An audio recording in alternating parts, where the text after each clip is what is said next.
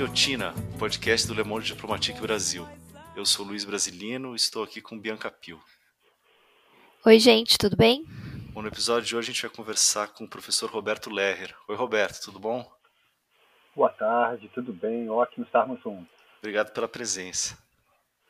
É, o Roberto é professor titular da, de Políticas Públicas em Educação da Faculdade de Educação do, da UFRJ e do Programa de Pós-Graduação da mesma instituição colaborador da Escola Nacional Florestan Fernandes, pesquisador do CNPq e coordenador do coletivo de pesquisa em marxismo e educação da Faculdade de Educação da Federal do Rio de Janeiro. Entre 2015 e 2019 foi reitor da UFRJ. É, no ano passado, o Roberto lançou o livro Autoritarismo contra a Universidade, o desafio de popularizar a defesa da educação pública pela coleção Emergências, uma parceria da editora Expressão Popular com a Fundação Rosa Luxemburgo. É, Roberto, queria começar te perguntando se você podia apresentar o livro, assim, é, qual o objetivo, o que, que você quiser alcançar com a obra. Este livro foi elaborado, como diz o nome da coleção, num tempo de emergência, ou usando a expressão do Walter Benjamin, num estado de exceção que nós vivemos hoje no Brasil, uh, em que os meus estudos sobre políticas públicas uh, estavam evidenciando que os ataques contra a universidade pública, as formas, digamos, eh, grosseiras, eh, agressivas, né, tanto do ministro da Educação como do presidente da República, enfim, contra as universidades, não eram, digamos, manifestações isoladas ou puramente proclamatórias. Né? Estava em curso um conjunto de investidas contra a educação pública, contra a área da ciência, contra a autonomia e a liberdade nas políticas culturais, artísticas, enfim, e que, portanto, o fenômeno dos ataques às universidades era um fenômeno que teria que ser entendido dentro de um outro quadro teórico mais amplo uh, que eu estou uh, conceituando a partir do Florestan Fernandes como um contexto de autocracia mas com elementos novos em relação à autocracia que o país viveu no período da ditadura empresarial militar, que é uma autocracia uh, inserida no bojo de uma guerra cultural, né, que é, uh, digamos, uma concepção de política, de sociedade, de tempo histórico profundamente hostil à toda herança do iluminismo, a tolerância da Revolução Francesa, uh, expresso no caso estadunidense uh, nas proposições do Steve Bannon, né, que foi um dos principais conselheiros do Trump, né, que foi um dos organizadores, aliás, da sua campanha, da sua estratégia midiática né, nas redes, WhatsApp, Twitter, Facebook, com as fake news e questões correlatas e que também no Brasil nós estamos inseridos num contexto em que a extrema-direita opera por meio de uma guerra cultural. E foi esta constatação que me instou a colaborar com esta publicação, enfim, com essa coleção da Fundação Rosa Luxemburgo e da Expressão Popular Emergências, ah, entendendo que era importante fazer algumas sínteses e também documentar de alguma forma é, o que estava acontecendo e está acontecendo ainda no Brasil de hoje com as universidades, com a educação de uma forma mais geral e podemos dizer de forma ainda mais ampla com todo o campo científico e com o campo da cultura em nosso país. Então foi essa a principal motivação é, de escrever esse livro num tempo muito curto, né, enfim, muito intenso, mas que na minha avaliação, era imprescindível que não apenas o meu trabalho, mas tantas outras pessoas, enfim, que têm contribuído. Uh, e o Le Monde é um espaço muito estratégico hoje, né, de elaboração, de síntese, de discutir agendas, enfim, e circulação de ideias críticas em relação ao contexto da guerra cultural. e foi exatamente essa motivação que me levou a fazer este, escrever este livro. Uhum. Legal. Ô, Roberto, no, no, livro você faz um traz um resgate histórico aí, né, da, da Universidade Brasileira, e eu queria começar por aí, é, se a gente pudesse seguindo também esse, as décadas é, ao longo da, da entrevista. O, você fala exatamente nesse, nesse contexto de ataques aí às universidades, você demonstra que no você demonstra no livro que essas instituições na época da ditadura empresarial militar, como você bem coloca, essas as universidades elas participaram do processo de modernização conservadora, né, somente na, na questão da da industrialização por substituição das importações até um pouco para desmistificar um pouco essa ideia de que as universidades são, são comandadas pela esquerda e tal. Você poderia resumir um pouco como é que foi esse processo? Sim, a sua indagação né, é muito importante para pensarmos a realidade da universidade brasileira hoje.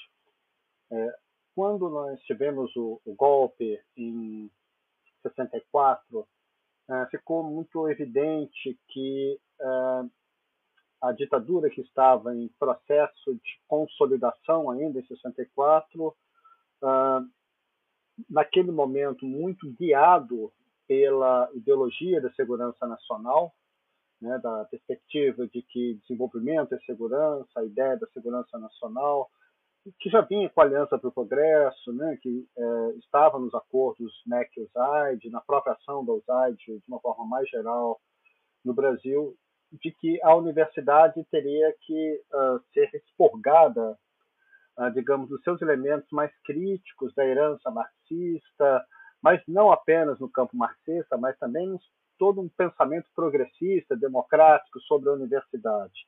Prova disso é que, ainda no ato insonal número 1, um, uh, três grandes educadores foram caçados, né, foram afastados né, do serviço público. Darcy Ribeiro, então reitor né, e organizador da Universidade Nacional de Brasília, Nísio Teixeira, que também enfim, foi ministro e uh, perdão, foi presidente da CAPES né, e foi um dos construtores da, da, da UNB, foi igualmente afastado, e Paulo Freire, que coordenava né, a, a Política Nacional de Alfabetização, é, igualmente foi afastado é, de suas funções públicas. Né?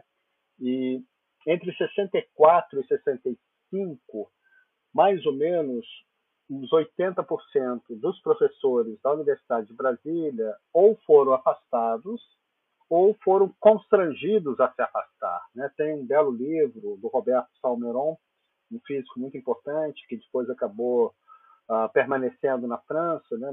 depois que saiu para o exílio, acabou não voltando ao Brasil, mas manteve relações enfim, com o Brasil e ele escreveu um livro sobre a gênese da UNB e o período da repressão, em que ele mostra esses dados, né, como é que estava se dando, e como também nós tínhamos os colaboracionistas dentro da universidade, situação que é, também Florestan Fernandes chama atenção. Né, hoje estamos celebrando 100 anos né, uh, do nascimento de Florestan Fernandes, uh, mas também é, grandes universidades, como a Universidade de São Paulo, né, e também no UFRJ, antiga Universidade do Brasil, nós tivemos muitas pessoas que colaboraram ativamente com o golpe e com a implantação de um novo projeto, uma nova concepção de universidade em nosso país.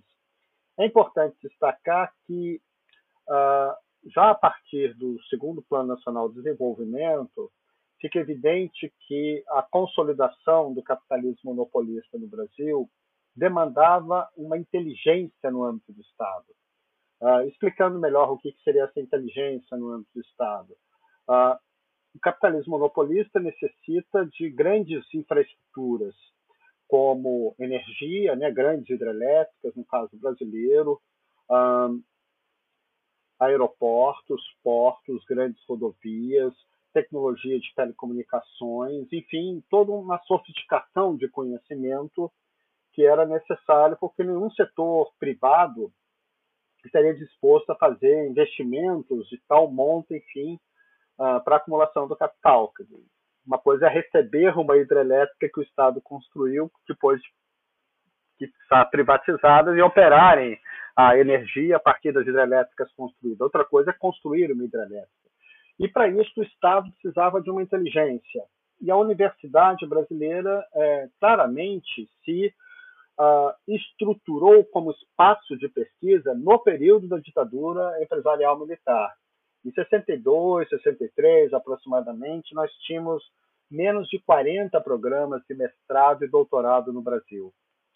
Uh, no ano que formalmente é considerado o último ano da ditadura, né, 1985, uh, nós tínhamos 1.116 programas de mestrado e doutorado, que, uh, a meu ver, uma prova irrefutável de que a pós-graduação se consolidou e expandiu no período da ditadura. E a ditadura, o governo militar, já em 67, 68, estava diante desse dilema, que eles sabiam que a universidade era parte do seu projeto de modernização conservadora, mas também não queriam que a universidade, obviamente, fosse um espaço de liberdade, de pluralismo teórico. É, em 68, nós vamos ter todo o intento de fazer uma reforma universitária que adaptasse as universidades brasileiras ao modelo estadunidense, expurgando as características progressistas, democráticas, enfim, tanto de universidades estadunidenses, como da própria ideia de reforma universitária. E foi neste contexto em que nós vamos ter uma situação muito importante para pensarmos a, a, a universidade brasileira, em que nós temos simultaneamente um processo de reforma e de endurecimento sem precedentes do regime. É o momento em que, em dezembro de 68, nós vamos ter o ato institucional número 5, em janeiro de 69, nós vamos ter o decreto 477, uh, ah, indicando que o aparato repressivo do Estado estava canalizando, focalizando a universidade, a educação, a área da cultura de uma maneira muito brutal, muito feroz, muito destrutiva. Enfim, nós vamos ter levas sucessivas né, de grandes nomes da ciência brasileira sendo afastados. E aí, particularmente, né, nós temos que lembrar também, né, Florestan Fernandes foi afastado em 69, mas muitos outros professores com concepções diferentes, né, também democráticas, né, enfim, Fernando Henrique, né, e tantos outros, né, físicos importantes, químicos, biólogos, enfim, foram afastados da universidade.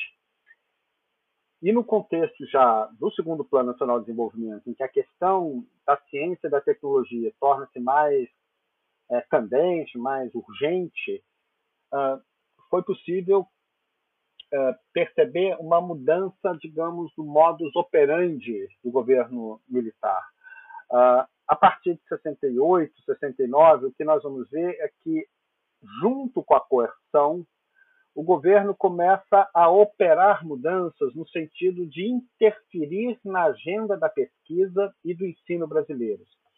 É, isso se deu a partir ah, do Plano Básico de Desenvolvimento Científico e Tecnológico, né, o, que foi o plano que acompanha o segundo Plano Nacional de Desenvolvimento, em que, neste Plano Básico de Desenvolvimento Científico e Tecnológico, ah, o governo empresarial militar define as linhas prioritárias de pesquisa, ou seja, quais são as áreas que receberiam recursos. E isso, obviamente, é uma maneira de dirigir a pesquisa, porque nós sabemos que muitos projetos de pesquisa em temas como energia, infraestrutura de tecnologias, etc., requer uma escala de investimento. E a ditadura retirou das universidades todo o poder de uh, interferir, construir, desenvolver as agendas de pesquisa, tudo que diz respeito a financiamento à pesquisa na ditadura é deslocado para o âmbito externo à universidade.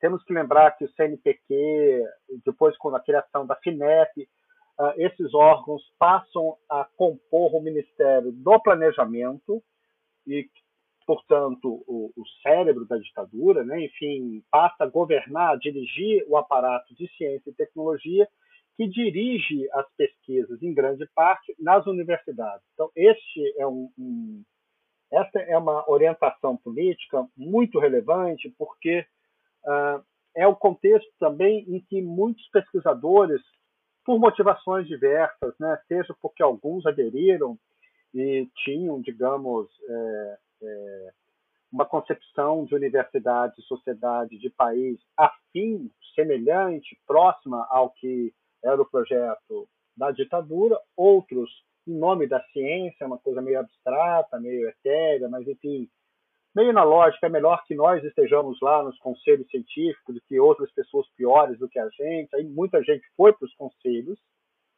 e isso alimentou, digamos, uma certa inteligência dentro da universidade que passa a liderar os programas de pesquisa e pós-graduação uh, em contato muito estreito com o aparato de ciência e tecnologia da ditadura.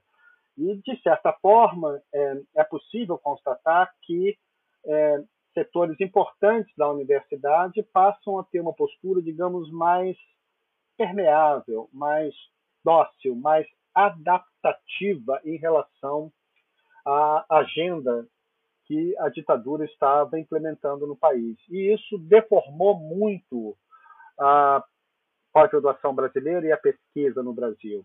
É, nós estamos agora, né, no século XXI, diante de uma pandemia sem precedentes, estamos num contexto muito uh, complexo em relação à situação econômica do país, e é forçoso reconhecer que grandes problemáticas científicas desapareceram da universidade e da ciência de uma forma geral. Nos anos 50, a CEPAL, né, diversos outros organismos um, discutiam determinantes da pobreza, por que um país é subdesenvolvido, o que, que gera desenvolvimento de uma nação, qual é a natureza da desigualdade escolar, né, da, da, da, do dualismo educacional, essas problemáticas foram perdendo força e os editais de pesquisa, a indução à pesquisa feita pelo Estado, retira do foco prioritário os grandes problemas dos povos, os grandes problemas que a humanidade tem que enfrentar, os grandes problemas teóricos e epistemológicos e passa a fatiar a ciência de uma maneira muito mais, eh, digamos, eh, positivista, tecnicista, na perspectiva de que a boa ciência ela tem um foco muito bem definido, tem objetivos muito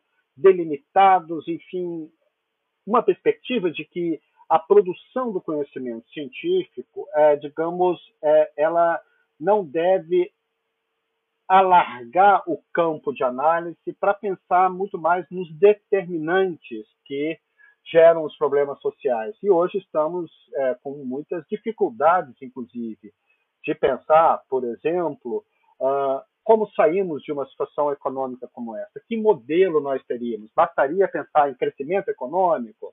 Bastaria pensar em recuperar as ideias nacional desenvolvimentistas? Em que condições?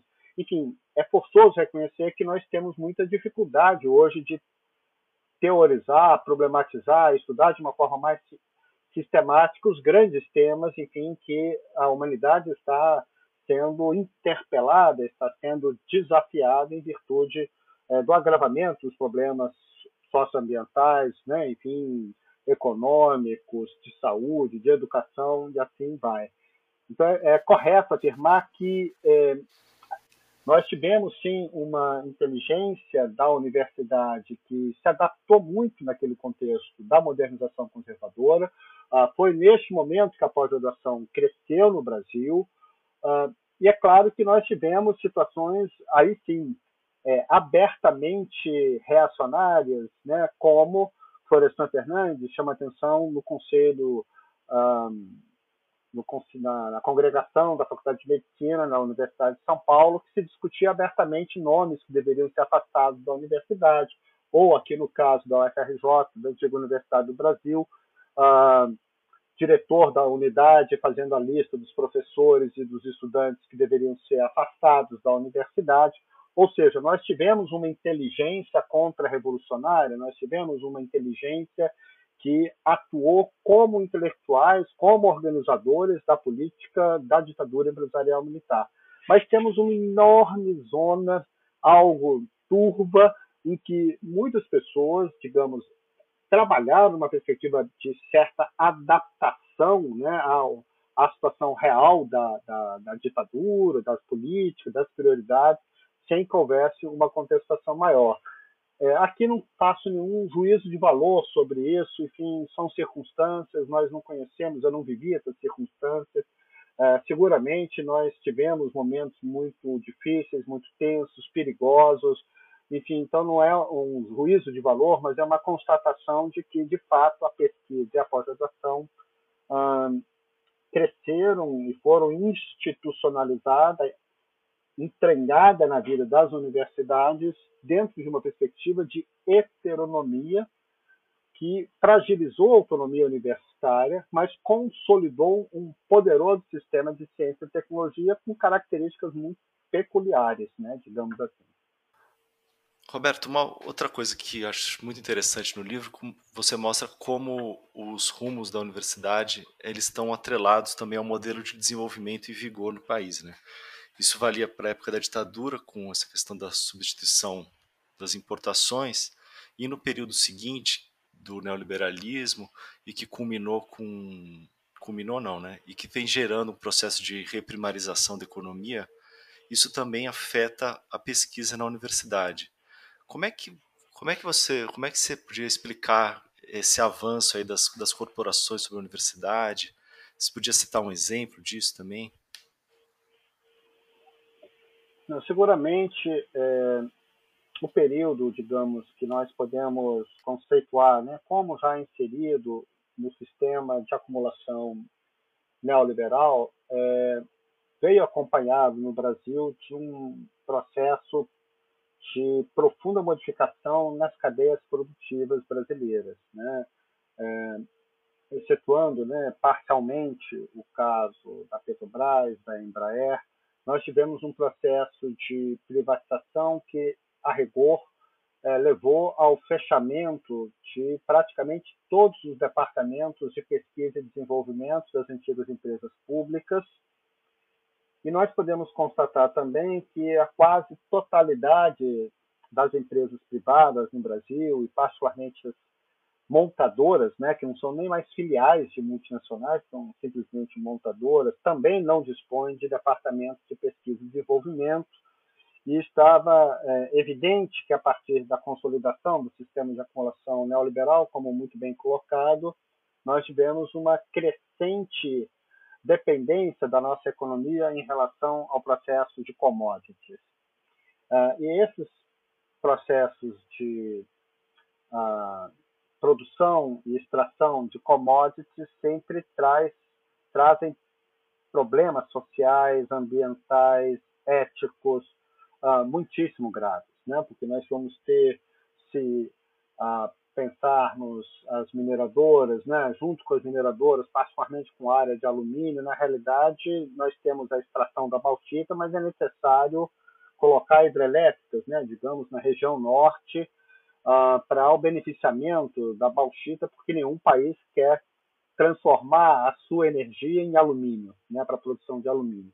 Né? Como a energia no Brasil é considerada barata, uh, e essas grandes hidrelétricas que estão associadas ao complexo de mineradoras uh, dão importantes subsídios né, para as grandes corporações, uh, isto vai redesenhando a área de ciência e tecnologia no país e as demandas que chegam à universidade uh, passam a ser muitas vezes demandas que acarretam graves problemas éticos em relação à produção do conhecimento.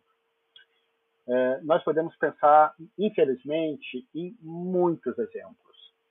Nós sabemos que, por exemplo, mineradoras, né, como a Vale, né, vimos aí os terríveis acidentes, né, que não foram exatamente acidentes, né, resulta de escolhas é, deliberadas é, de não investimento, de não é, fortalecimento de normas de segurança, enfim, é, contam com projetos universitários, financiam projetos dentro das universidades. E isso significa que muitas vezes, projetos de pesquisa em que uh, em que pese que o, o, pesquisador individualmente não tenha muitas vezes a visão de conjunto, o que significa a pesquisa dele para aquelas corporações, uh, acarretam situações muito negativas para a produção do conhecimento na universidade.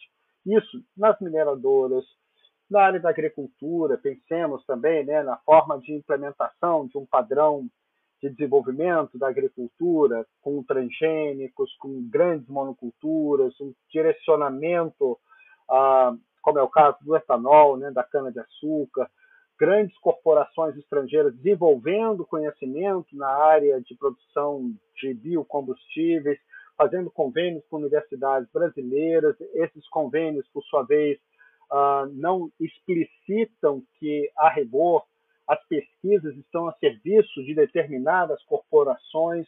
Isso acontece em toda a América Latina, em alguns lugares com conflitos muito abertos. No Brasil, esses conflitos não são tão abertos, infelizmente, porque eu acho que esses conflitos têm um elemento construtivo.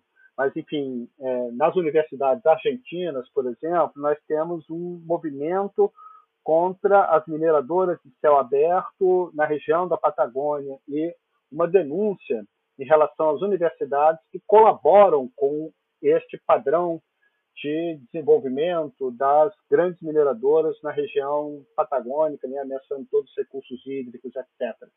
É, e aqui no Brasil a situação é muito semelhante no que diz respeito a elementos destrutivos.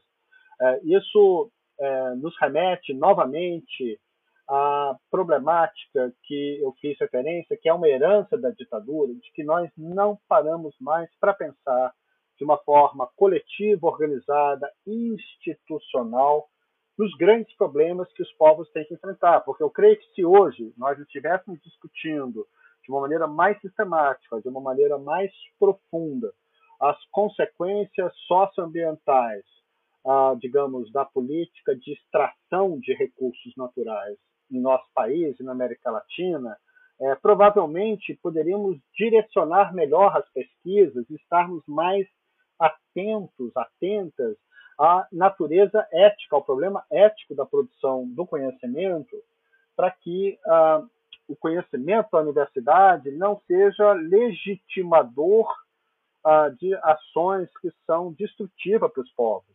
Então, nós vimos que, já naquele contexto de grandes hidrelétricas, é, de Belo Monte, outros, né? Infelizmente, nós encontramos ali uma infinidade de pequenos estudos, né, de impacto socioambiental que ignoravam a situação real uh, do impacto socioambiental. E muitas vezes o impacto era estudado do ponto de vista dos répteis e esquecia que aquilo ali tem impacto na vida dos povos indígenas, na sobrevivência da população ribeirinha.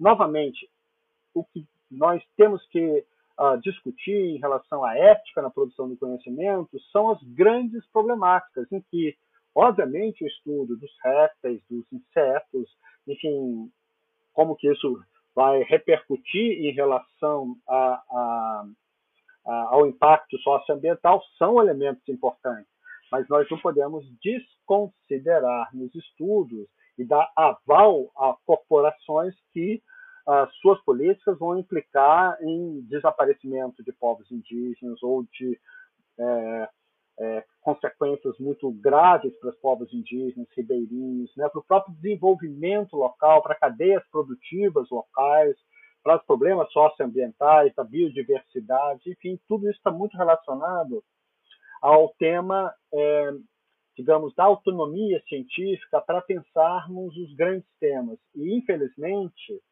uh, o modelo de desenvolvimento da pesquisa no Brasil ainda hoje é muito marcadamente heterônomo, ou seja, uh, as pesquisas dependem dos editais. Né? E os editais definem um campo de problemática possível. Claro que tem muita transgressão, tem muitos pesquisadores fazem aderem um edital, mas ampliam o escopo de suas pesquisas. O Brasil hoje eu acho que isso até é um ponto muito meritório, muito importante ser registrado. É, hoje estamos vivendo até um momento, a meu ver, muito positivo na produção do conhecimento. Nós, nós estamos fortalecendo vertentes de um pensamento mais crítico, que trabalham problemáticas mais articuladas, pensadas mais numa lógica de totalidade, enfim, então eu acho que temos avanços importantes. Mas os editais de pesquisa, ah, o ranking das universidades, aonde se publica, como é que se mensura a qualidade da universidade, hoje basicamente referenciado na bibliometria, em que as próprias revistas científicas mais importantes do mundo, como a Nature, uh, pedem cautela e pedem para que não usem as citações dentro da revista uh, da própria Nature, não usem isso como critério de avaliação das universidades, que é impróprio, enfim. Então, nós temos aí todo um campo de problemas que não pode deixar de ser considerado uh, para pensarmos no futuro das nossas universidades. Uhum.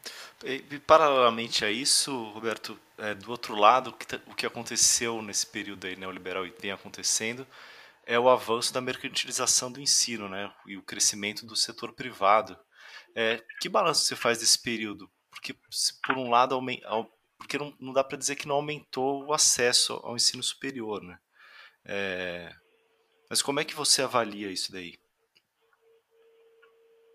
Esse é um tema muito difícil, doloroso, uh, e que nós temos, infelizmente, muitos ruídos e confusões, porque a tendência, digamos, de expansão um setor privado com características mercantis, isso já estava evidente na ditadura. E é importante que nós lembremos que o setor privado, uh, que até 72, 73 era minoritário no Brasil. Né? 72, 70, 72, nós tínhamos mais ou menos 40% das matrículas privadas, 60% das matrículas públicas. Uh, e foi a partir da indução do Estado,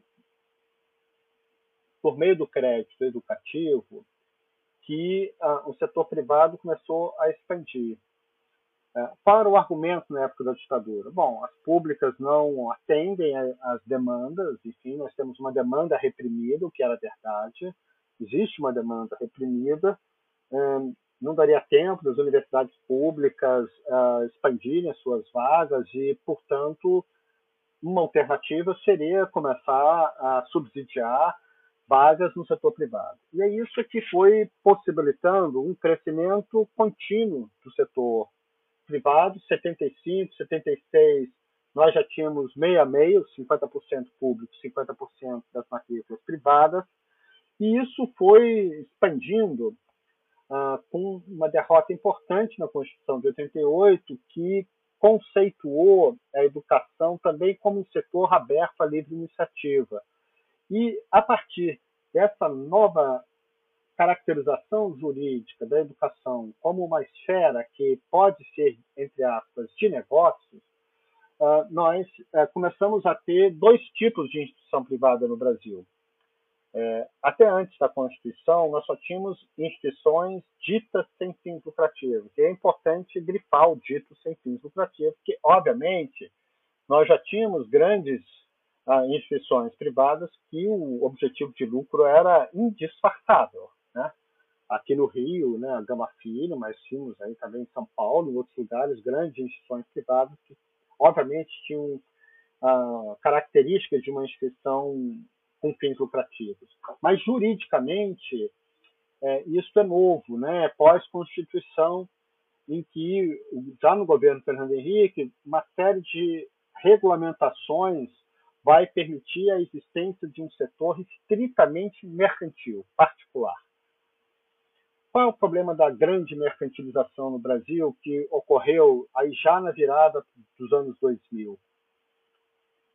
A partir da década de 2000, ah, nós vamos ter, eh, com a crise de 98, 99, eh, uma perda de atratividade do setor privado por falta de consumidores. Ou seja, o próprio INEP fez estudos mostrando que já não havia muita gente ah, com ensino secundário, né, com ensino médio concluído e com renda suficiente para consumir a mercadoria educação, consumir matérias educativas. Dizer, não tinha gente com recurso para comprar, para pagar matrículas nas instituições privadas. E é a partir deste contexto que nós vamos ter uma política que tinha inicialmente é, propósitos meritórios, mas que errou na estratégia.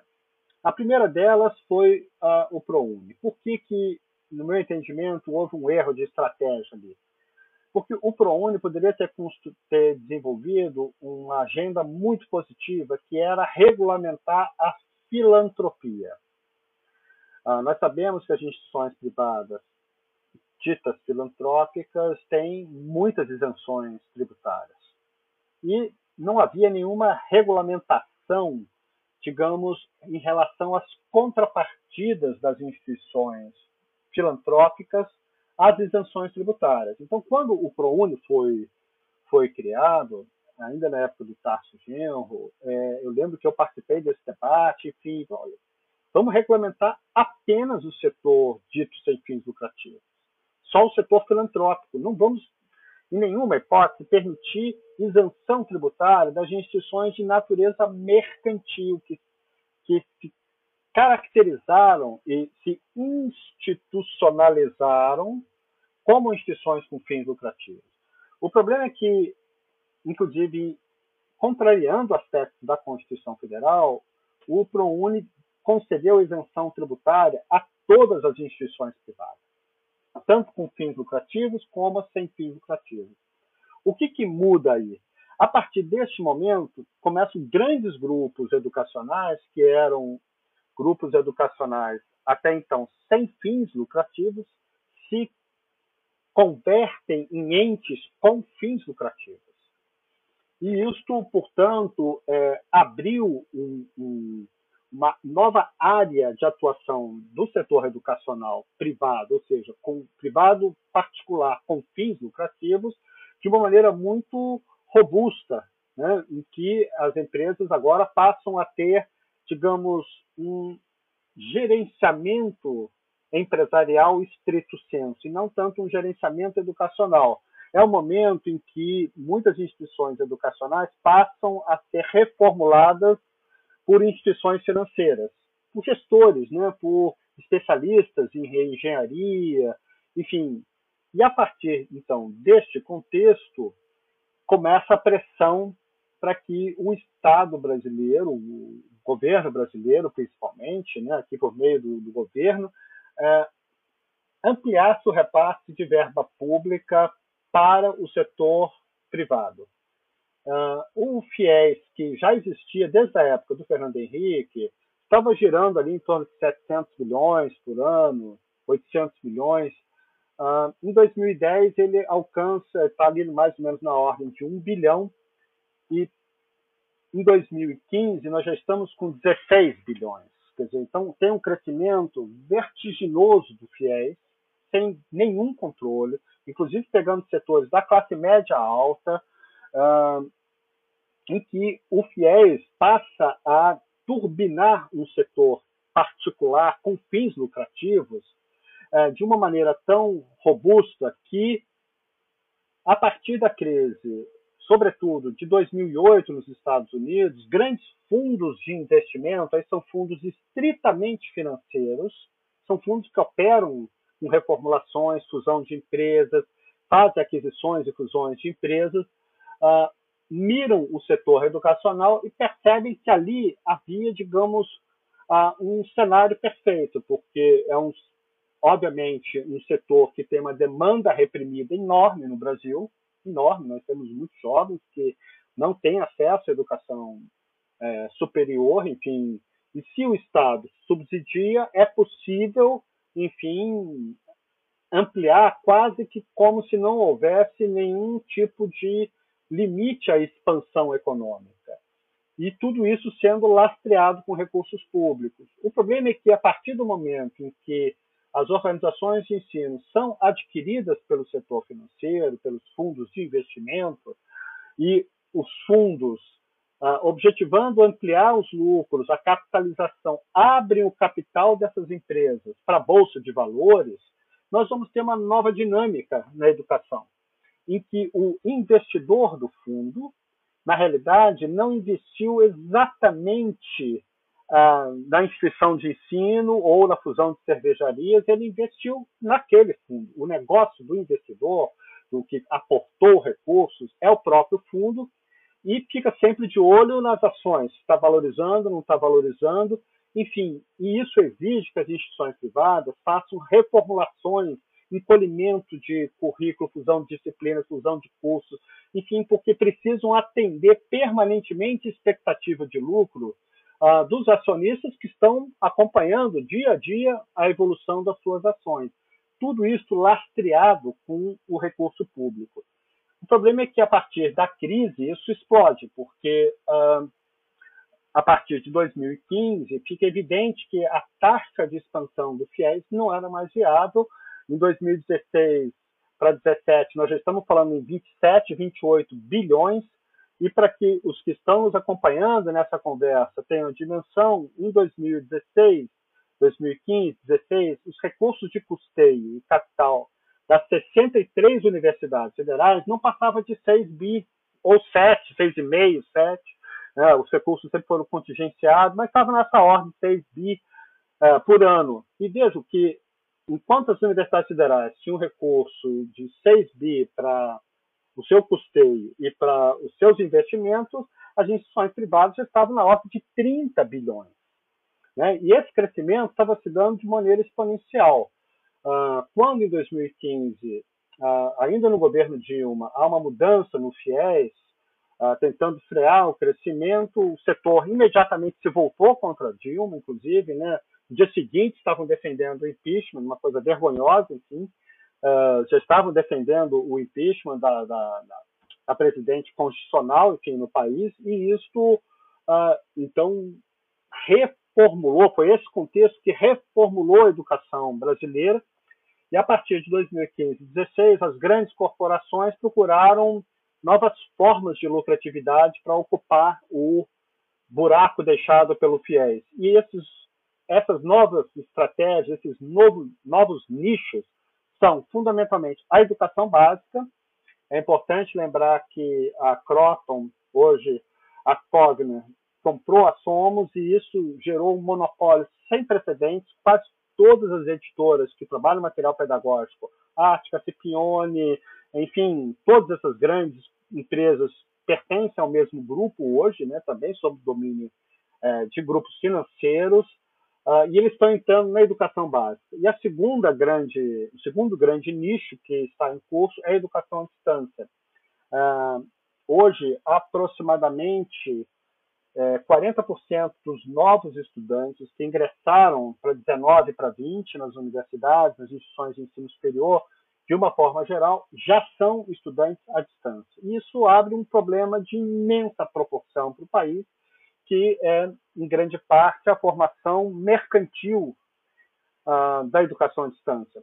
Só para concluir o pensamento, uh, nós vimos aí o caso da, da Laureate, né, que foi divulgado pela agência pública, uh, que hoje uh, quem corrige o trabalho de estudantes à distância são robôs, né, por inteligência artificial. Isso, obviamente, significa um encolhimento, um empobrecimento cultural, científico, enfim, de formação humana sem precedentes, mostrando a armadilha que é apostar num setor mercantil, enfim, para prover algo que é incompatível com uma dinâmica de bolsa de valores e de lucro mesmo nos Estados Unidos, onde ainda hoje a maioria das instituições é pública, é pública, não gratuita, mas é pública, uh, nós não temos um setor mercantil dessa proporção. Isso é um caso único, praticamente, no mundo ter, nem no Chile nós temos a mesma proporção de um setor estritamente mercantil, com as ações negociadas em bolsa de valores, uh, presente no, no, na educação superior brasileira. Né? Eu abordo esse tema no livro, num capítulo específico, que é justamente o capítulo que eu dedico à discussão sobre a mercantilização da educação, que eu acho que é uma característica muito específica brasileira e que tem muito a ver com o capitalismo dependente que nos caracteriza. E, Roberto, você podia avaliar para a gente o saldo dos governos do PT? Porque, por um lado, é, é, tivemos uma expansão das universidades, por outro, tivemos muito incentivo ao setor privado, né, via ProUni e o FIES, como você já, já mencionou. Mas como é que você avalia é, essa contradição e esse saldo dos governos do PT? Bianca, é, é um processo muito complexo mesmo, porque o PT é, sempre teve muito vínculo com a educação pública. Todas as grandes iniciativas em defesa da educação pública no Brasil, a partir da chamada redemocratização, todas essas iniciativas contaram com um papel muito destacado do, do PT. Temos que lembrar que Florestan Fernandes foi deputado constituinte, uh, Paulo Freire uh, foi secretário né, da Irundina, uh, e também foi um dos organizadores da agenda de educação né, democrática, enfim, eh, do PT e do país de uma forma geral. O Fórum Nacional em Defesa da Escola Pública sempre teve, digamos, uma certa hegemonia né, de correntes e concepções vindas do PT mas quando o PT assume o governo, é necessário lembrar que esse vínculo foi se perdendo paulatinamente. A agenda do Fórum Nacional em Defesa da Escola Pública foi muito desconsiderada, muito desconsiderada. Enfim, já não, não havia mais uma interação do Fórum com o governo, enfim, muda a dinâmica. Né? E essa mudança de, de dinâmica é, é que foi levando também o, o PT, ou pelo menos correntes do PT, ou dirigentes né, e, e representantes governamentais, a irem se aproximando de setores privados em nosso país. Isso tanto na educação superior como na educação básica, porque é importante lembrar que, no caso da educação básica, a principal é, iniciativa né, em 2007, ainda no governo Lula, uh, foi um grande programa de educação que é, foi denominado o Plano de Desenvolvimento da Educação, que basicamente é, incorporou a agenda dos empresários. Tanto que o nome, o nome era é, Plano de Desenvolvimento da Educação, Compromisso Todos pela Educação, que é um movimento empresarial Todos pela Educação, que vocês conhecem, que tem uma enorme ascendência sobre a agenda educacional brasileira e segue tendo nos dias de hoje, embora não no governo Bolsonaro, né? não no Ministério da Educação, a gente não sabe agora como vai ficar com o novo ministro, mas até agora não, não é uma agenda que não, não flui no Ministério da Educação, mas nos estados e municípios sim. É, e na exposição de motivos, há uma justificativa para a escolha do nome, né, Compromisso Todos pela Educação, justamente reivindicando o movimento Todos pela Educação, o que causa perplexidade, porque havia um fórum em defesa da escola pública e havia um acúmulo dos congressos nacionais de educação, do Plano Nacional de Educação, da luta pela Lei de Diretrizes e Bases, e isso se perdeu. Então, algo foi se passando aí nesse tipo de coalizão que foi feita, uh, com o setor privado, ao mesmo tempo em que vínculos foram mantidos. E um vínculo importante, aqui eu acho que é também uma concepção do próprio Lula, uh, e que estava presente em setores democráticos dentro do PT, de que as universidades deveriam ser ampliadas. E, de fato, nós tivemos uma ampliação muito relevante das universidades.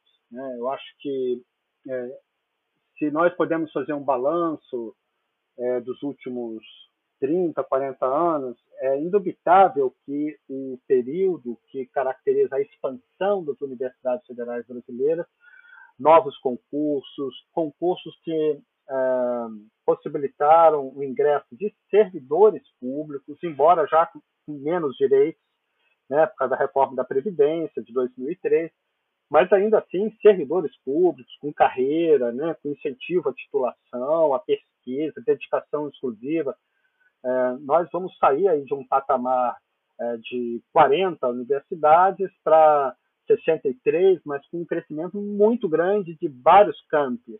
Né? Vários campos foram criados, então é uma expansão muito relevante. Saímos aí de um patamar é, de matrícula de todo o setor público da ordem de 500 mil matrículas para 1 milhão e 200 mil matrículas. Uh, então, é um crescimento substantivo, é um crescimento virtuoso. Junto com isso, tivemos a criação dos Institutos Federais de Educação Tecnológica, que também se capilarizaram muito no território brasileiro e a despeito de análises mais detalhadas aqui e ali, se olharmos isso como conjunto, a floresta, que é o, a nova situação da educação superior brasileira, com as cotas, nós temos uma mudança muito positiva. É, e essa mudança positiva é, foi planificada de uma maneira muito problemática. Primeiro, porque é, nada foi institucionalizado em lei. Tudo é foi feito por meio de programas, portarias, decretos, mas nenhuma lei foi criada sobre isso, sobre a expansão. E foi uma expansão é, em que o planejamento dos recursos foi datado 2007 a 2012. Ah, quando nós temos uma expansão dessa proporção é, sem nenhuma institucionalização, o risco de retrocessos é muito grande, que é o que estamos vivendo hoje. Questões importantes, uh, Bianca, como é, escolha de dirigentes. Né? Todas as universidades na América Latina, é uma tradição, a universidade escolhe livremente os seus dirigentes. E o governo federal apenas homologa né? e dá legalidade para que o dirigente possa cumprir os requisitos legais, mas ele não escolhe reitores. No Brasil, nós continuamos com a lista tríplice, que dá uma enorme margem de discricionalidade ao governo.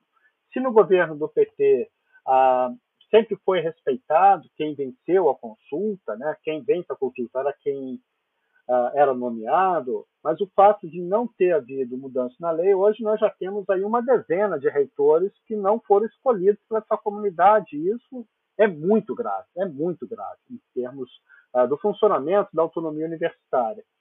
É, e aonde vem a crise da expansão das públicas? No crescimento do setor privado. Então, aquilo que parecia, digamos, uma equação uh, que resolvia a quadratura do círculo, que é possível simultaneamente expandir o setor público, expandir o setor mercantil uh, indefinidamente, a partir da crise em 2013, fica evidente que há uma colisão.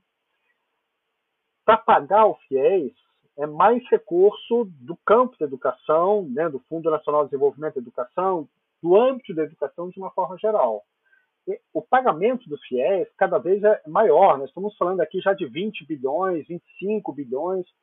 E a partir desse contexto, nós vamos ter em 2014 a primeira enorme queda no orçamento das federais. Enorme queda. E essa enorme queda, em grande parte, se deve ao FIES.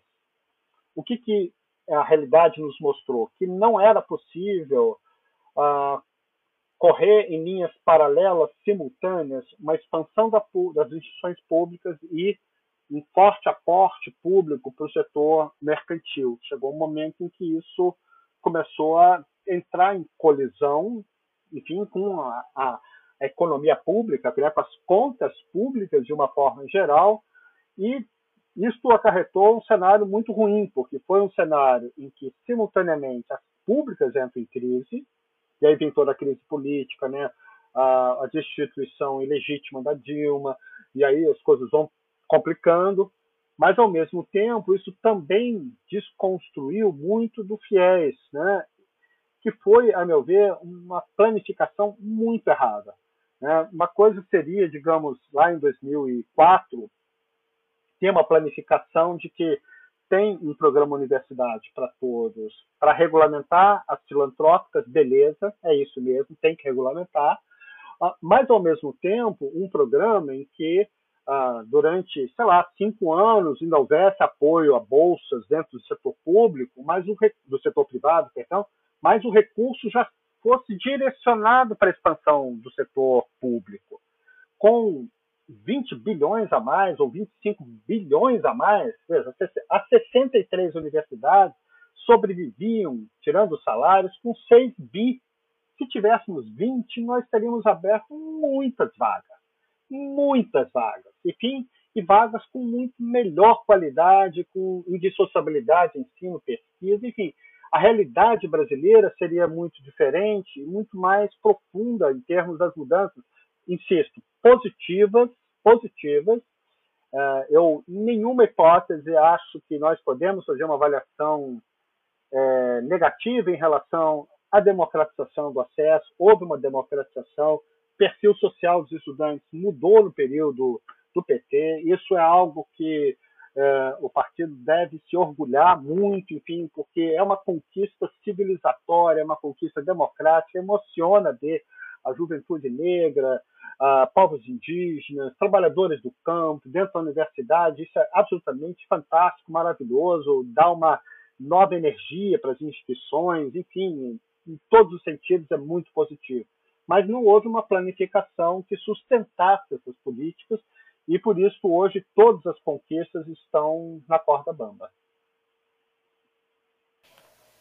É, Roberto, é, justamente a nossa próxima pergunta era para falar exatamente sobre essa democratização do acesso, né? É, o quanto foi importante, é importante o ingresso de jovens negros e pobres na universidade. É, você poderia comentar um pouco rapidamente como é, você avalia os benefícios disso para a nossa democracia? Eu penso, Bianca, que a mudança no perfil social das universidades brasileiras é, é uma mudança daquelas que afetam as estruturas do país. Hoje, nós devemos ter aproximadamente 400, 500 mil pessoas uh, provenientes dos setores mais explorados, mais expropriados, muitas delas negras, uh, cursando é, carreiras de alto prestígio, sofisticadas, que vão assegurar uma formação que vão que irá qualificar esses estudantes como organizadores uh, de vários setores, na educação pública, na saúde pública, uh, na agricultura, na agronomia, uh, enfim, nas engenharias, em todos os domínios.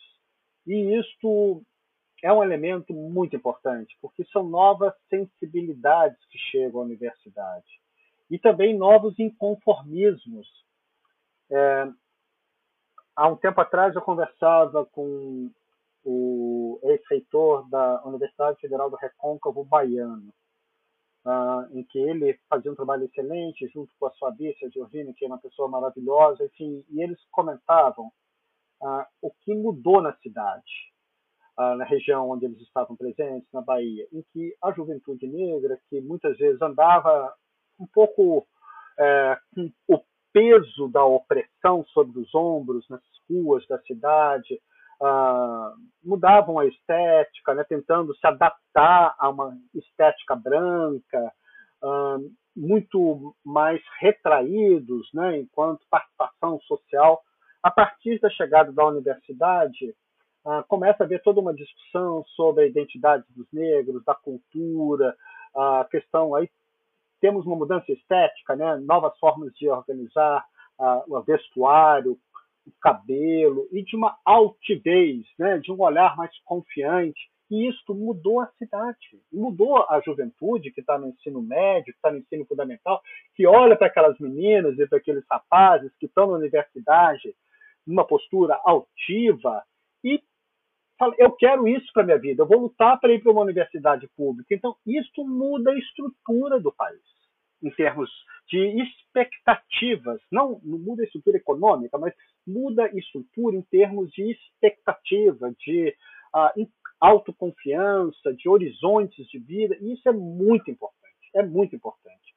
É, essas políticas, conforme diz, são extremamente estruturantes para o futuro, mas, novamente, é importante lembrar que, por exemplo, a Política Nacional de Assistência Estudantil, que é o que permite sustentar as cotas dentro da universidade, alimentação, transporte, que grande parte dos estudantes uh, não teria condição, Bianca, de pegar o ônibus para ir para a universidade, não tem como comer na universidade. Muitos cursos nossos são horário integral, então nós precisamos assegurar bolsas né, para os estudantes. Na UFRJ, quando eu estive como reitor, auxílio moradia, por exemplo, nós estávamos concedendo a quem tinha uma renda per capita familiar de até 300 reais, porque não conseguimos ir adiante disso. O recurso da Política Nacional de Assistência Estudantil uh, ficou muito comprimido desde 2012. Nós não conseguimos ampliar esses recursos. E qual é o problema? Nós temos cada vez mais estudantes ingressando e mais estudantes que não conseguem ficar dentro da universidade por falta de meios econômicos. E aí volta o problema que eu já fiz referência, que é muito importante, é, e é uma concepção de política pública. Nada foi feito em termos de leis, tudo foi feito em termos frágeis, de uma normatização frágil. O PNAES, o Programa Nacional de Assistência Estudantil, é um decreto. Um decreto, qualquer ministrozinho vai lá e retira, fala para o presidente, ah, vamos tirar esse decreto, como fizeram agora com a portaria relativa, né, eles tentaram fazer, das cotas na pós-graduação. É, é uma frágil institucionalização. E hoje, é, nós já começamos a viver uma situação nas universidades federais dolorosa, e é uma derrota, que é a porta giratória, ou seja, nós temos estudantes da classe trabalhadora expropriados, explorados, pauperizados, enfim, que ingressam na universidade, mas não estão conseguindo ficar por falta de meios econômicos. Uh, assegurar a cota hoje significa uh, fortalecer muito o Programa Nacional de Assistência Estudantil. Nós sabemos que esse governo é hostil às cotas, uh, eles caracterizam, o presidente Bolsonaro caracteriza as cotas como coitadismo, né? até uma expressão muito aviltante, né? Uh, mas, enfim, é, caracteriza como coitadismo. Então, eles não são a favor disso. E, novamente, se isso estivesse tudo regulamentado em leis, talvez algumas mudanças pontuais na Constituição Federal, uh, nós teríamos maior segurança e maior institucionalização, porque uma coisa é, é se insurgir contra uma revogação de uma portaria, outra coisa é um embate no parlamento para mudar uma lei.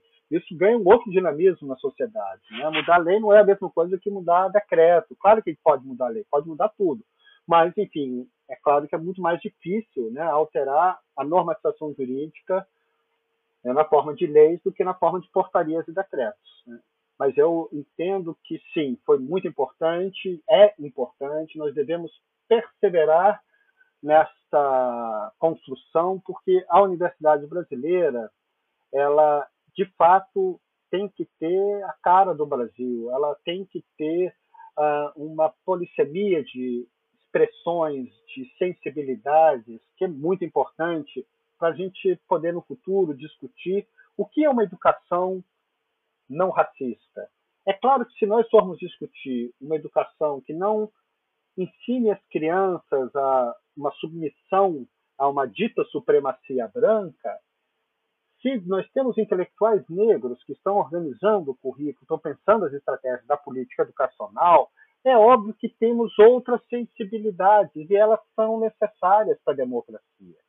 Se nós temos hoje, no Brasil, na pandemia, um número de mortos que é, são provenientes das populações negras no Brasil, que varia entre, dependendo do estado e da região, entre 2,5 a quatro vezes mais de negros, o que está acontecendo com a saúde? O que, que nós temos que pensar sobre isso? Se nós temos médicos, enfermeiras, enfermeiros, é, pessoas que pensam políticas de saúde, que são negros, a sensibilidade é diferente. A maneira de pensar é diferente e isso contribui, ajuda a nós termos melhores políticas públicas, melhores é, formas de divulgação da cultura, da história, da arte, enfim. Então nós temos que perseverar. Isso é uma conquista estrutural e civilizatória e democrática uh, preciosa que nós temos que zelar por elas.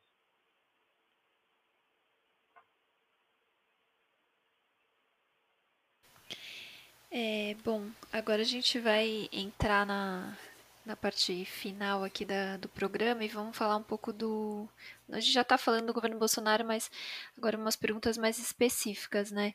É, a educação foi eleita como arena de conflito preferencial, né, do governo federal atual. Na verdade, desde quando o Bolsonaro ainda era candidato, né? A gente já viu episódios de ataque às universidades, principalmente, mas enfim, no campo da educação e da cultura. É, e você acha que isso se deve ao quê, na sua avaliação, Roberto? Por que, que a educação é tão é, alvo desse governo?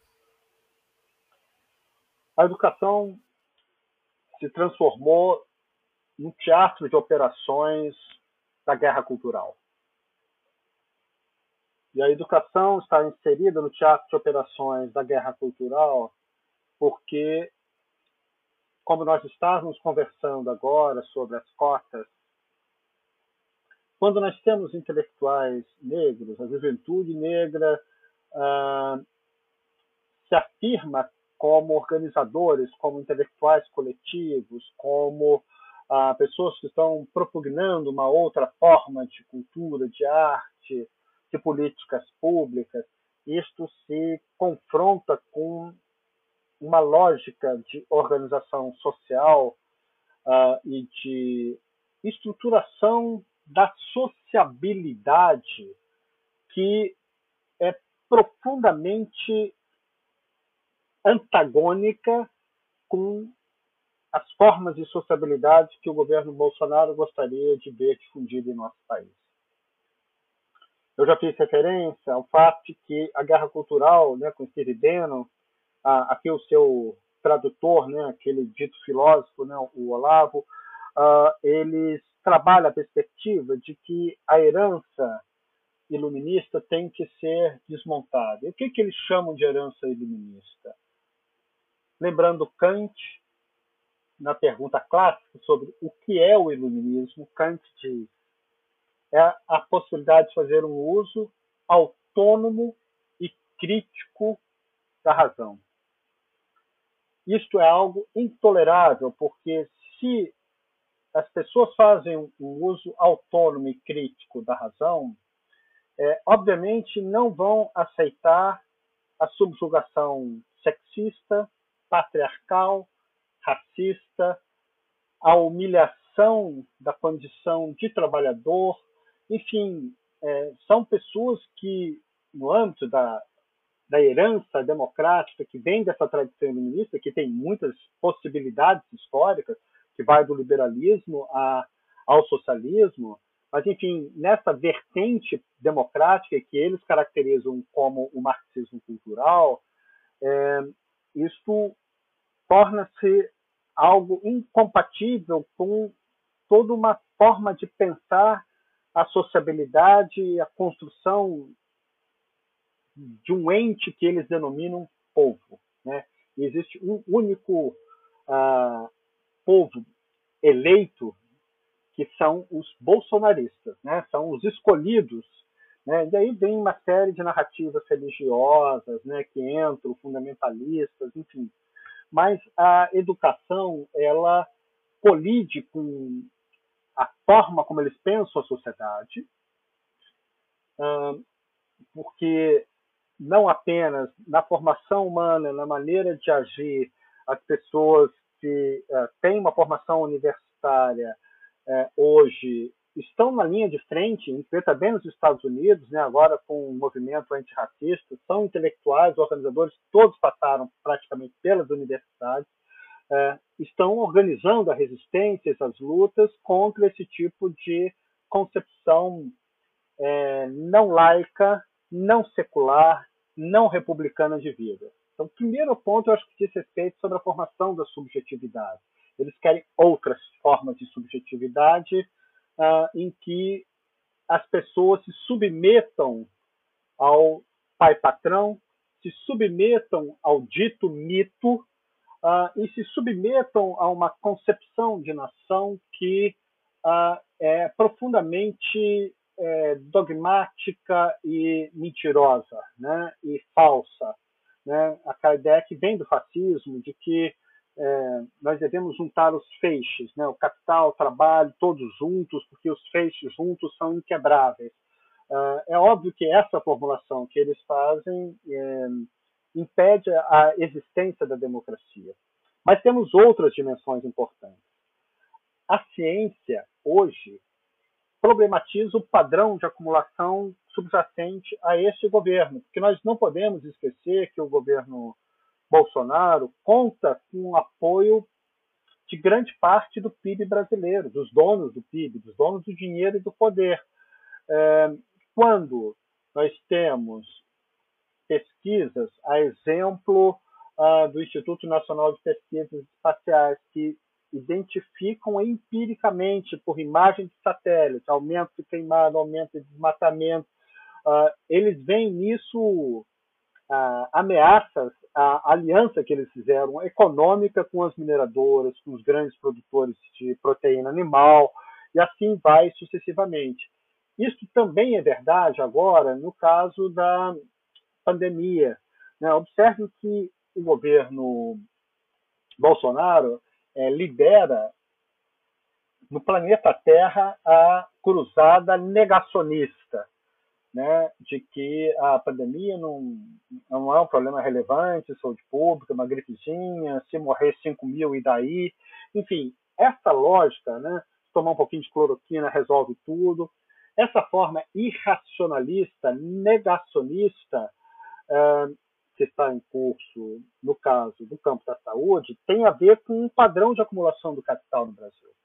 Grande parte dos setores econômicos gostaria de ver os seus negócios funcionando normalmente. Vocês devem lembrar que nós temos ah, uma fala terrível, é, muito caracteristicamente darwinista social, de um fabricante de hambúrguer, eu não lembro agora o nome da empresa, mas também não importa. Era Madeiro, acho que era importante falar. Madeiro, Madeiro, isso. Em que ele disse, bom, eu preciso vender hambúrguer. Se morrer 5, 7 mil, é da vida. É, então, quando o Bolsonaro assume uma postura negacionista em relação à pandemia, ele também está ecoando a voz, os desejos ainda que para alguns inconfessáveis, de que a economia não devia ter parado em nada. Em nada. É, temos que lembrar aquela triste marcha ao Supremo Tribunal Federal, em que, com vários representantes de grandes entidades empresariais, o presidente sai e se dirige ao Supremo, meio para dizer: bom, nós estamos aqui para mostrar que nós queremos que essa brincadeira acabe tem que acabar com essa história de quarentena, de isolamento, estuda uma bobagem. É, nessa ótica, é, as universidades são instituições, as instituições públicas de pesquisa são instituições é, que estão prestando um serviço extraordinário ao país. Hoje de manhã, o prefeito da cidade do Rio de Janeiro, o Crivella, ah, fez declarações e já atos para reabrir as escolas. E a Fiocruz faz um documento dizendo: olha, isso vai colocar 10 milhões de pessoas com possibilidade de serem contaminadas. Isso vira um assunto no país. Os meios de comunicação, felizmente, uma parte hoje, né, a gente sabe que apoiaram, né, grande parte apoiou, discreta ou não, mas apoiaram o governo Bolsonaro. Hoje estão em posição é, de maior tensionamento. A gente sabe que não é um tensionamento estrutural, porque já estão ficando encantados com o novo Bolsonaro, estão cordados, está ficando gentil, está falando até educado com a gente agora, né, da café, enfim.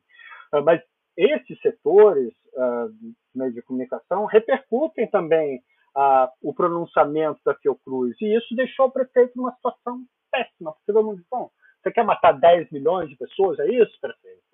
Então, as universidades são instituições que, como podem pronunciar e elaborar cenários de futuro baseados na razão, na ciência, com todas as contradições que as nossas instituições possuem, mas elas têm esse vigor ético-político que permanentemente confronta e explicita a natureza do governo Bolsonaro, mas também explicita a natureza de classe e os seus suas conexões de classe uh, em relação uh, aos grandes temas, enfim, que mobilizam né, a cidadania do país, os problemas que o país vem enfrentando. Então, é, essa guerra cultural contra a universidade, contra a educação pública, a cultura, ela, a meu ver, tem essas duas vertentes da subjetividade, da formação das subjetividades.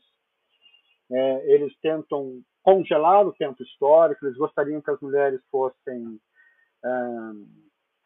boas donas de casa, cuidassem do marido, uh, dos filhos, gostariam que os negros se colocassem num lugar secundário, né, sem muita, sem muito protagonista. Uh, povos indígenas poderiam desaparecer, que não vão causar muito dificuldade, né? Enfim, melhor é que não existissem.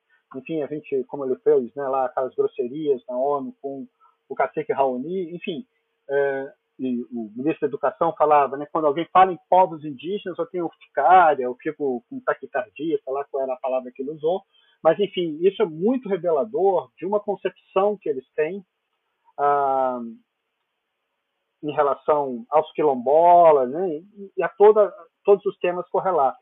E ao mesmo tempo, o padrão de acumulação do capital que eles estão tentando viabilizar no país colide com toda a, todas as evidências científicas, mudanças climáticas, concentração de renda, uh, problemas de saúde, a liberação de agrotóxicos que virou uma festa danada aqui no Brasil, enfim, tudo isso de alguma maneira, quando tem algum tipo de problematização, ela vem de dentro das instituições públicas, vem de dentro das universidades, e eles compreenderam o lugar das instituições e estão tentando refuncionalizá-la.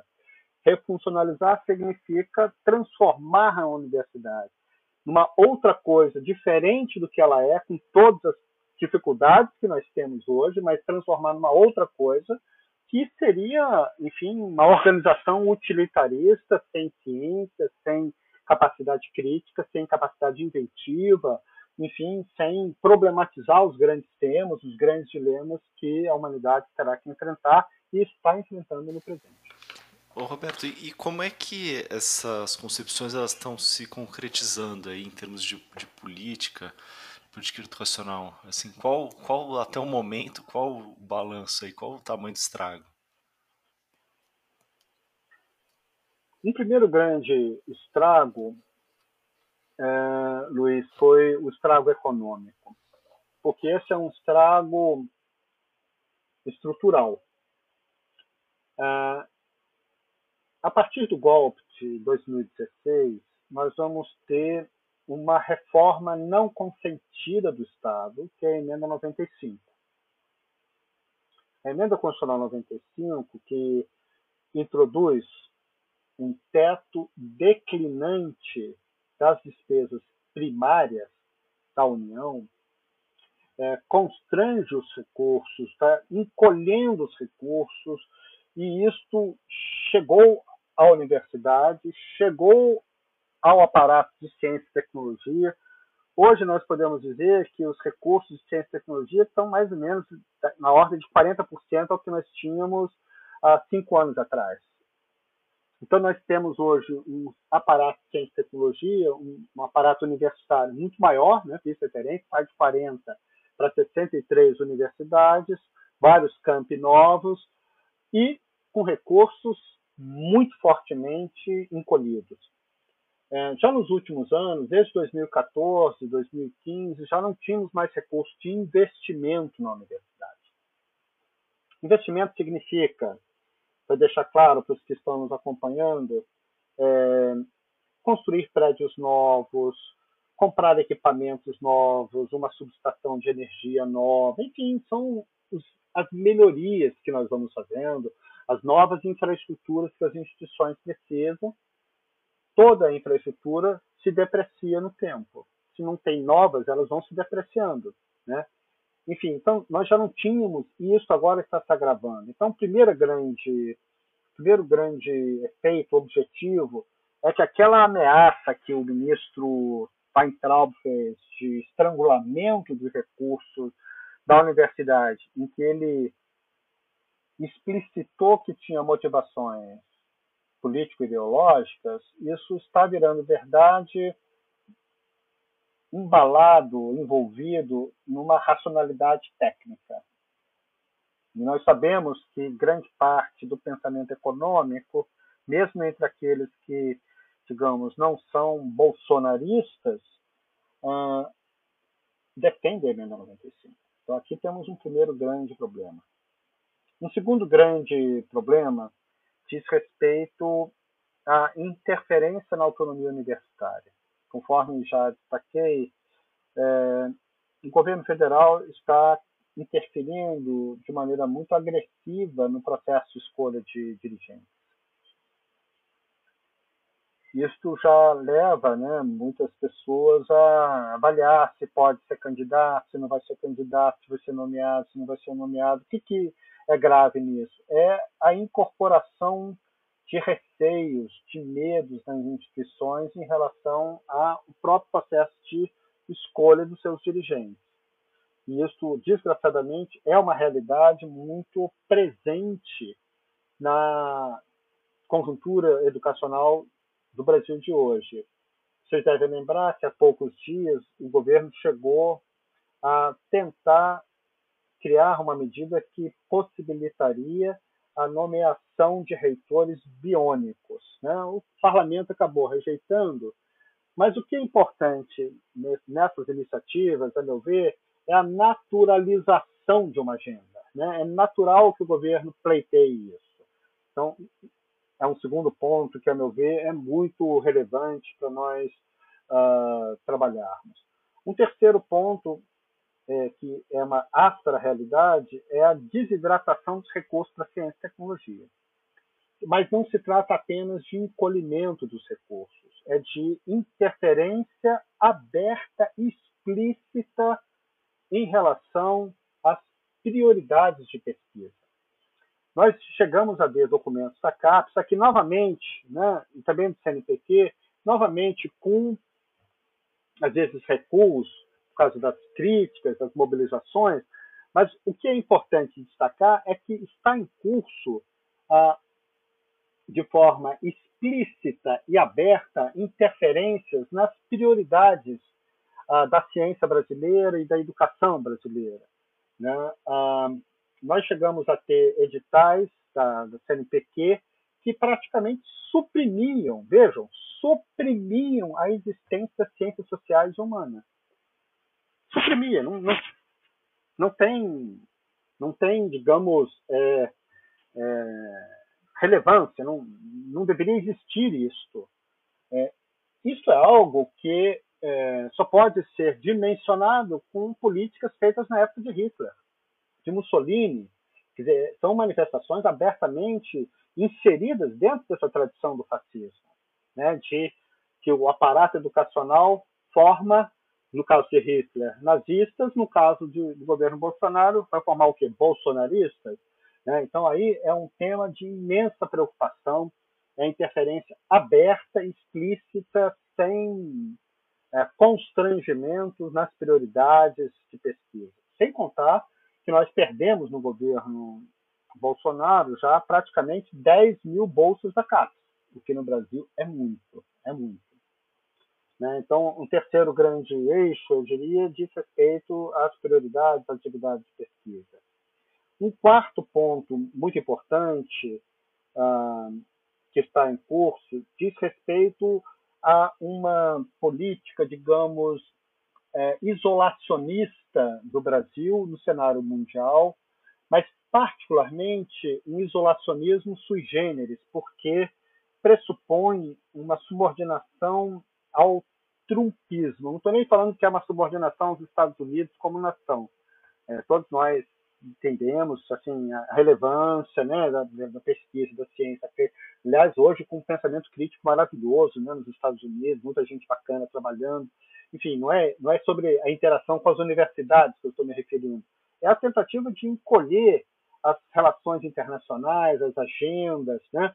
Então, quando o Brasil tem descaso com a agenda climática, com ah, os protocolos de Paris, isso é também uma sinalização de desprestígio dos cientistas que estão atuando nessas grandes frentes hoje da ciência mundial, em que o Brasil está virando um párea internacional, porque não temos nenhum incentivo, uma, nenhuma legitimação dessas atividades, encolhimento de recursos, boicote, enfim.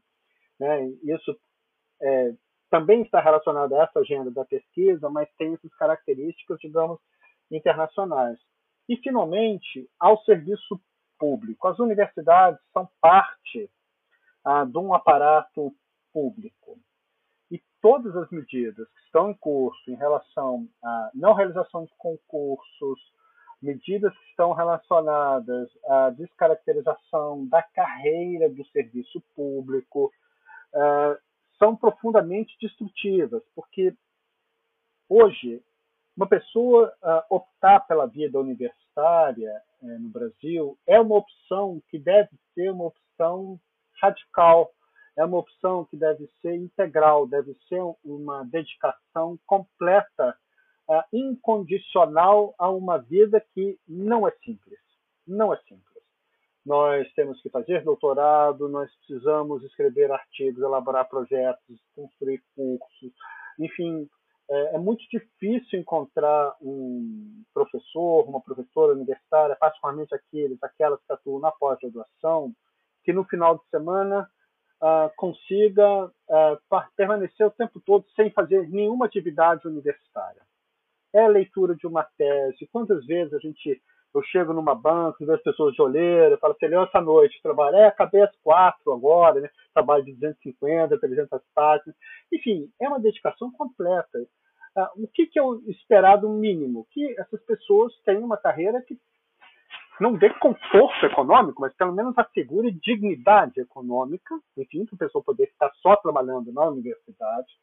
E um tema fundamental, que é o tema da aposentadoria, porque é, nenhuma professora, nenhum professor, nenhuma pesquisadora uh, vai construir um patrimônio né, econômico, imóveis, investimentos, ações, participações, enfim, que dê segurança econômica no futuro. Então, qual era o jogo, a, a regra? Você não vai ganhar muito bem, nós sabemos que no serviço público as universidades estão no patamar inferior da remuneração do serviço público, Uh, mas havia pelo menos a expectativa de que quando o trabalhador fosse se aposentar não ia ficar numa situação de empobrecimento profundo. Né? E o que nós estamos vendo agora com as sucessivas reformas da Previdência é a perda desta característica. Isso faz com que, Luiz e Bianca, é, nós percebamos que é, já tem sido comum estudantes brasileiros que vão fazer uma bolsa sanduíche ou que vão passar um período fora do Brasil, e não só nos Estados Unidos ou na Europa, até em outros países, enfim, de menor dinamismo econômico, enfim, começam a fazer opção por não voltar para o país, né? porque é uma situação de muita incerteza, de muita agressão, ah, de muitos cerceamentos, de mudança na regra do jogo. Então, nós estamos num momento difícil para as universidades, mas contraditoriamente no momento em que as universidades estão com muita legitimidade social. Eu creio que eh, nós devemos ter muito orgulho do fato de que se existe alguma problematização da pandemia no Brasil, se o, as quarentenas, a restrição de movimentação, fechamento de comércio, enfim, de transporte, casos, essas questões todas decorreram do fato de que nós temos profissionais de saúde, nós temos instituições como a Fiocruz, nós temos instituições como as nossas universidades, que alertaram e fundamentaram a análise de que era uma pandemia muito grave, que a letalidade era muito alta, e como nós estamos vendo no Brasil de hoje, e que medidas estruturais de restrição da movimentação, etc., teriam que ser tomadas.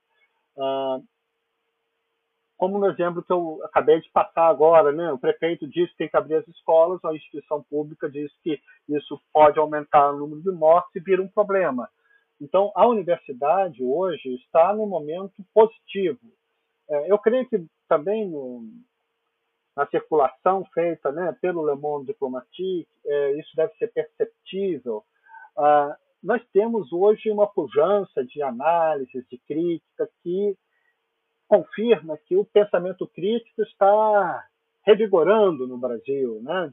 Nós passamos um período aí meio deprimidos, né, meio abatidos, né, especialmente aí no período 2016, 17, né, 15, né, um abatimento muito grande, mas é possível verificar hoje que nós temos um maior, ah, uma maior pujança, né, uma maior ousadia, novos temas estão aparecendo, novas viradas teóricas, enfim, e isso é uma muito boa sinalização porque mostra que a universidade está viva e tem apoio social, portanto, temos possibilidade de construção de alternativas. E, Roberto, para encerrar, a última, última pergunta mesmo, é, quais, você, quais são as principais forças que disputam os rumos da educação no país atualmente? Porque a gente tem alguns conflitos internos no governo federal, né? tem os militares, a ala dos olavistas, enfim, e mas ao mesmo tempo a gente tem também o envolvimento dos empresários e por outro lado, a gente tem também uma sociedade civil, como você já mencionou, que está mais, é, que tá mais engajada. E vale lembrar que as manifestações que. As maiores manifestações contra o Bolsonaro foram a de, é, foi a de 15 de Sem maio da, de 2019, justamente com essa pauta da educação, né? Então, queria que você finalizasse comentando um pouco essas, essas disputas e, e principalmente também essas resistências, né?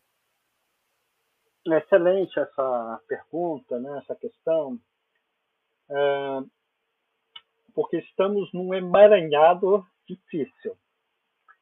No que diz respeito ao governo Bolsonaro, eu estou muito convencido pela análise empírica das manifestações, das políticas, de que a concepção estratégica do governo Bolsonaro é a concepção da guerra cultural. E isso unifica uma série de forças dentro do governo. Unifica toda a sua base evangélica, sobretudo pentecostal, né, o pentecostal, mas também setores mais de direita, né, da Igreja Católica. Então tem um campo religioso que apoia e isso tem capilaridade com uma enorme massa da população. Então aí é um primeiro, uma primeira caracterização que nós temos que juntar com uh, setores militares que incorporaram a lógica e a ideia da guerra cultural. Isso para mim foi um certo choque, sabe, Bianca? Eu imaginava que nas Forças Armadas nós teríamos ainda um setor tecnocrático, digamos, que opera com base na ciência, na tecnologia, ainda que numa certa concepção de ciência, numa certa concepção de tecnologia, mas, digamos, ah, seriam positivistas e, e, de uma forma geral, né, pessoas que operam no universo da ciência. E o que nós temos constatado é que essas forças é, não são majoritárias dentro das Forças Armadas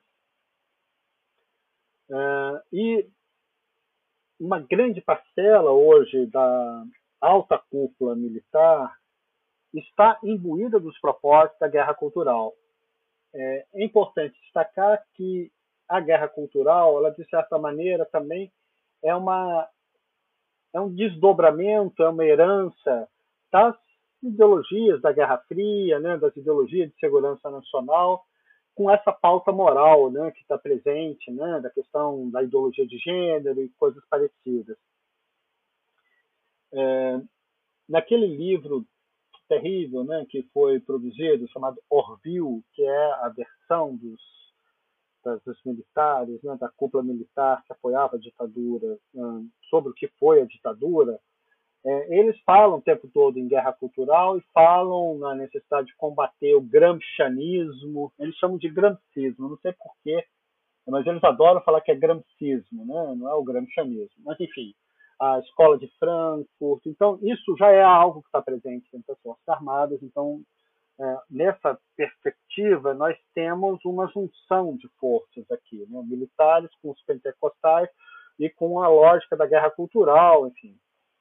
Um enigma nisso é como se pronunciará o andar de cima econômico. porque o andar de cima econômico, né, digamos o que Polanca chama de bloco no poder, é, as suas entidades de educação não concordam com a agenda do Bolsonaro.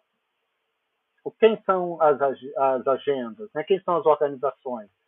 O Grupo Lema, o Todos pela Educação, Roberto Marinho e coisas parecidas. Né? Mas aqui eu me eu faria referência direto ao Todos pela Educação e ao Grupo Lema, né? pela proeminência, pela centralidade organizadora. Eles não são adeptos da escola sem partido, eles não são adeptos dessa agenda. Aliás, combateram abertamente o, Van, o Weintraub, né? sobretudo Todos pela Educação, uh, que, aliás, tinha a pretensão de indicar o ministro, né? que era meu colega Mozart Ramos, lá do Pernambuco, foi reitor da, da Federal.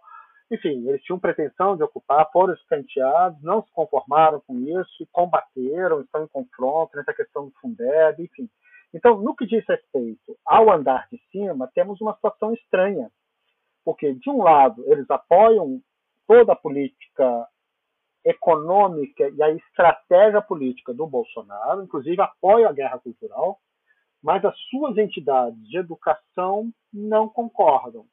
Uh, a minha interpretação é de que uh, este novo ministro vai ser, digamos, um, uma mediação entre essas duas forças, em que ele mantém a pauta da, da guerra cultural, sobretudo ideologia de gênero, coisas parecidas, o anticomunismo, blá blá blá blá blá blá, ah, mas ao mesmo tempo uh, ficaria mais permeável a agenda um, empresarial, porque os empresários têm um pragmatismo forte na questão da educação.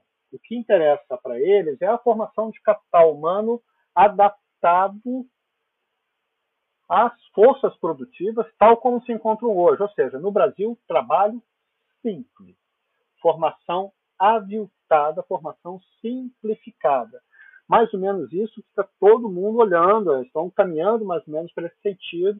Então, a, as entidades empresariais estão no momento de reacomodação com tensões com o governo. No que diz respeito à defesa da educação pública, nós temos uma situação complexa.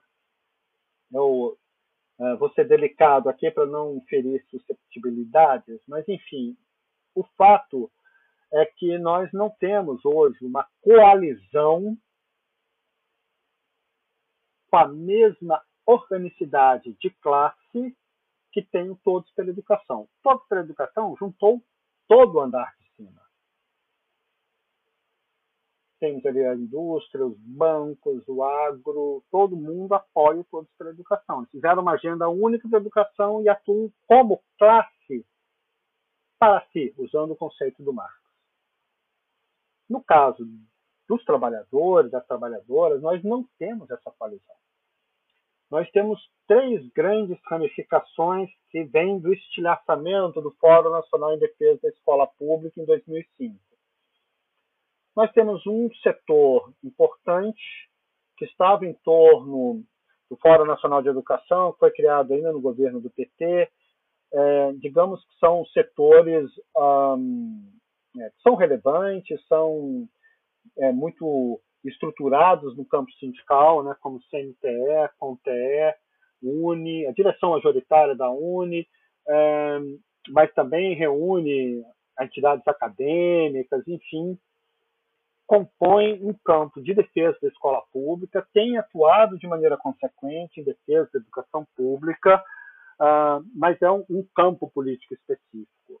A força maior é ter um aparato sindical, ter também influência em áreas acadêmicas, sociedades acadêmicas. A fragilidade é não ter força de protagonismo na rua. Quem construiu, uh, sobretudo o 15 de maio, né, foram setores estudantis uh, que compõem a esquerda da UNE, que estavam nos DCEs, nos movimentos estudantis, também setores docentes, né, no Andes, etc. Esse outro campo, né, que envolve a esquerda da Uni, Andes, Fazubra, uh, Sinazef, uh, alguns sindicatos da educação básica de grande porte, né, como o CEP aqui do Rio de Janeiro, as oposições sindicais, enfim, tem como fortaleza uma maior capacidade convocatória, mas ah, com pouca organicidade e com pouca capacidade organizativa, mais estratégica. Então, aqui temos fragilidades também. E, finalmente, nós temos uma terceira vertente ah, que avançou na reflexão sobre a agenda educacional, é o maior mérito dessa frente, é ter sintetizado uma concepção de educação democrática, uh, crítica, que vem das tradições mais interessantes de uma pedagogia socialista, que é o MST, uh, ah, por meio do, do, Encontro Nacional de Educação para a Reforma Agrária, né, que é o momento em que eles se juntam, né, todo o setor de educação, junto com outros movimentos próximos à via campesina. Uh, a força dessa coalizão é a força de ter, digamos, ter construído uma concepção de educação mais sistemática, mas está muito focado, digamos, no universo da via campesina. O que eu tenho defendido, também inspirado aí no nosso mestre Santa Hernandes, é que nós precisamos de um novo ponto de partida e precisamos nuclear essas três frentes. Eu não digo que ela tem que se dissolver numa frente única, mas devem atuar como frente única de uma maneira mais robusta e de maneira mais estratégica e não pontual. É, agora estávamos todos juntos defendendo o, a votação do Fundeb, mas é constrangedor, no mínimo, que o projeto do Fundeb tenha sido feito pelo DEM. Eu não estou tirando mérito da deputada Dorinha, tá? É, é, ela cumpriu o papel que me competia. Eu não, posso criticar o outro por ter feito o que ele tinha que fazer. Né? O DEM fez o que tinha que fazer. Agora, a concepção que nós defendemos de Fundeb é inteiramente diferente, é outro escopo, é outra lógica. E eu pergunto, por que, que os setores democráticos, né, aí juntando PT, PSOL, setores próximos mais à esquerda do PSB, do PDT, enfim, por que, que nós não conseguimos fazer um, um, um, projeto, digamos, que tem essa mirada que vem da tradição da escola pública? Eu acho que nós temos que fazer uma reflexão bastante uh, serena, mas autocrítica em relação a como estão as nossas coalizões. Enfim, então, em síntese, para concluir, eu penso que essas três grandes frentes, essas três grandes nervuras, devem atuar de maneira mais articulada e orgânica, porque o andar de cima está se, é, está se acertando, está construindo algum entendimento, e isso vai juntar o pior da mercantilização da educação, lembrar que o ministro é proveniente de organização privada, vai juntar o pior do fundamentalismo uh, e vai juntar o pior de uma ressignificação da educação como uma área de formação de recursos humanos, capital humano. Então, essa é uma coalizão muito conhecida, né? capital humano, fundamentalismo, enfim, é, religioso, fundamentalismo econômico. Né? Isso é, é muito ruim que eles se renucleiem junto com os interesses mercantis, enquanto nós estamos ainda muito fracionados. Eu estou muito preocupado e tenho em toda contribuição que eu tenho tentado escrever, eu sempre exorto, olha, gente, estamos em outro momento, está em outro contexto, questões que eram muito dilacerantes há alguns anos atrás, hoje já não tem mais a mesma importância, né? Vamos construir consensos, porque uh, precisamos de uma frente única de trabalhadoras e trabalhadores da educação que apontem para uma educação democrática de cariz socialista, ou seja, que recuse a disjunção entre quem pensa e quem executa, e entre quem manda e quem obedece. Isso é o fundamento de uma pedagogia socialista. Legal, Roberto. Muito obrigado. Ótimo. Falei a dessa, né? Agora estou vendo aqui, uma hora e quarenta e cinco. É, Até foi... Fidel Castro ficaria orgulhoso. Mas foi muito foi bom, ótimo. gostamos muito. Muito bom mesmo. Foi bem importante essa análise cuidadosa, enfim, tenho certeza que os nossos ouvintes ah, vão que bom, bastante. Que, tomara que ajude aí as reflexões. Vocês estão fazendo um trabalho super bacana, super importante, admiro muito, tá? Valeu, Roberto. A gente agradece. Obrigado. Inclusive, aproveitar para convidar os ouvintes para acessar o nosso site. Tem vários textos do Roberto lá, a gente vai deixar os links também. Mas... Ah, sem dúvida. É isso, isso. né, Luiz? É isso. Até semana é, que vem, gente. Até semana que vem. Tchau, tchau.